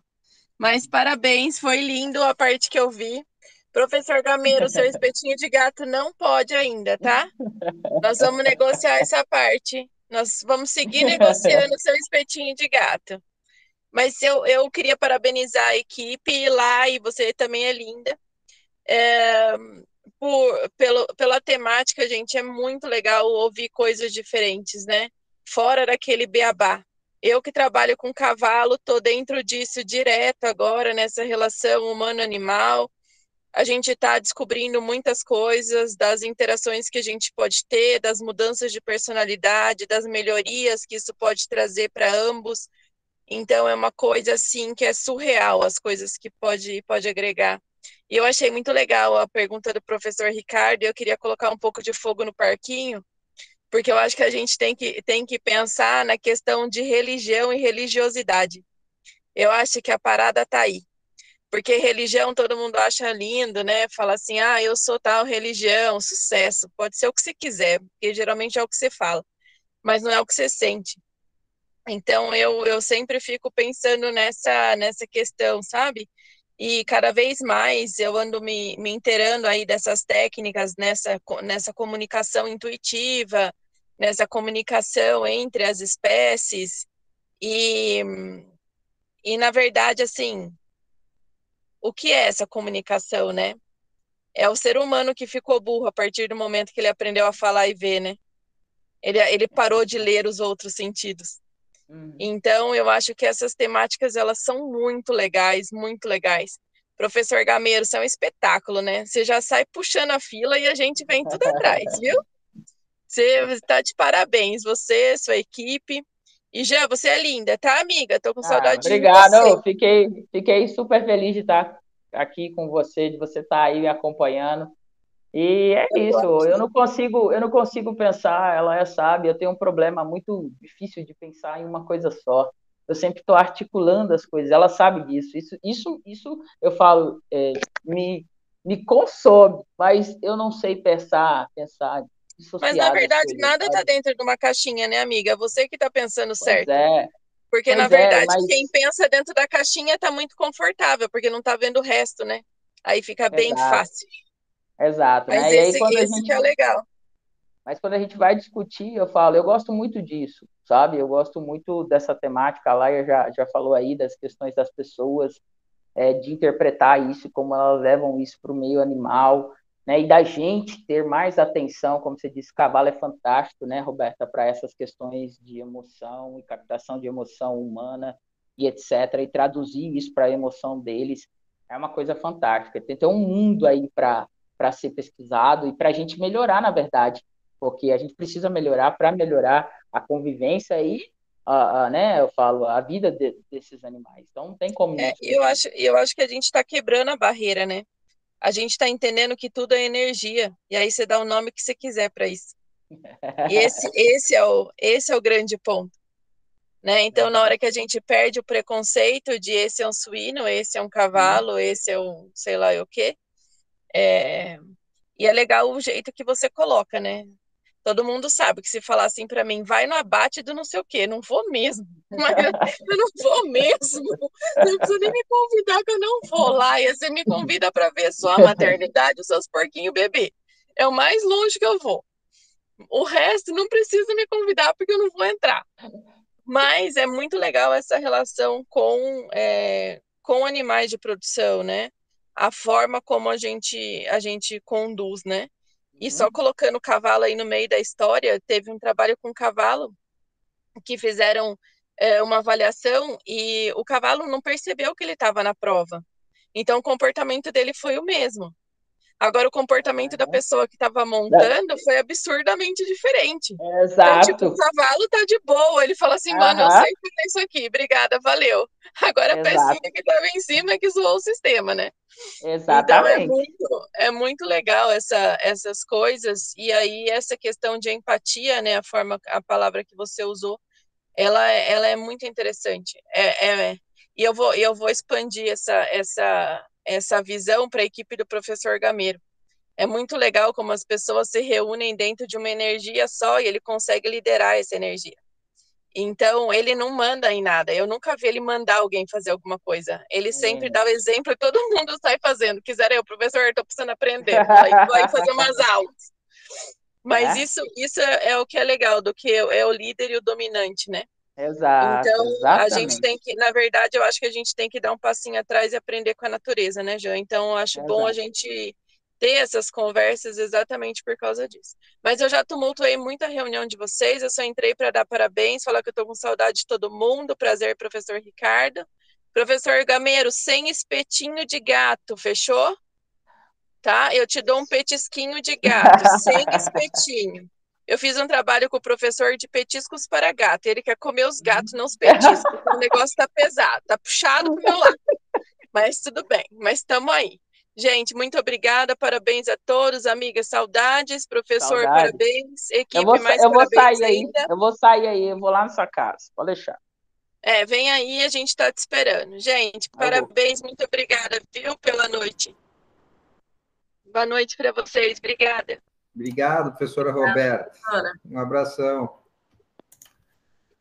Bom, pessoal, acho que com as colocações da professora Roberta, a gente encerra então mais uma edição do nosso Diálogos do LAI. É, mais uma vez eu queria agradecer a presença aí de todos, já são quase nove horas da noite, o pessoal continua aqui ferrenho. Agradecer a presença do pessoal da Universidade Federal de Berlândia, que estava em peso, ao pessoal da USP, aos colegas de fora do país que ficaram acompanhando a gente aí. Então, é sempre um prazer ter vocês aqui, né, endossando nossas discussões, pensando fora da caixinha. Né? Eu tinha certeza de que a participação da Jan seria muito enriquecedora, tanto que eu e a professora Camila, a gente já vem pedindo esse momento há muito tempo. Né? Então, é, foi muito legal. Eu acho que a gente sai daqui com várias sementinhas plantadas, e o objetivo do Diálogos eu acho que é esse, né? Fazer a gente pensar um pouco mais. Então, mais uma vez, já muito obrigada. Você já tem feito isso comigo há muitos anos, é, e, e, é muito legal ver assim você influenciando outras pessoas também, sempre de uma maneira muito positiva. Parabéns pela palestra, muito obrigada a participação de todas. Eu deixo para você, então, encerrar o nosso, nosso diálogos aí com alguma fala, fazer seu fechamento. E muito, muito obrigada. Grande beijo. Beijão. Eu que agradeço mais uma vez a toda a equipe aí pelo convite, pela oportunidade. Gostei muito de estar aqui com vocês. Eu gosto desse tipo de conversa, desse tipo de diálogo, né? Enfim, é enriquecedor demais. Eu falo sempre, estou aprendendo também e estou sempre à disposição. Então, muito obrigado por também terem ficado até agora, né? Não é fácil me aguentar a falação, mas agradeço demais. E é isso aí, pessoal. Estou sempre à disposição de vocês, viu? Obrigada pelo carinho, pelas palavras e pelas discussões enriquecedoras.